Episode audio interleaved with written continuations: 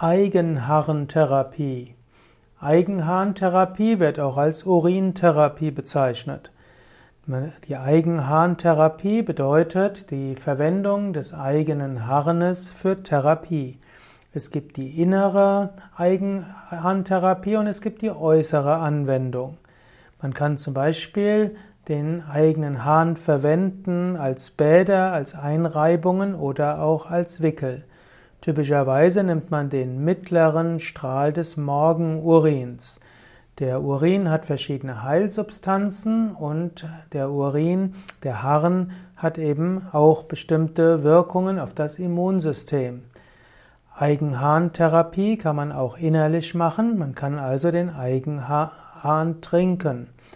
Es gibt verschiedene Anwendungen dafür, ich will das jetzt nicht zu weit ausbauen. Du könntest auch unter Urintherapie nachschauen auf wiki.yoga-vidya.de. Dort findest du einige Informationen darüber.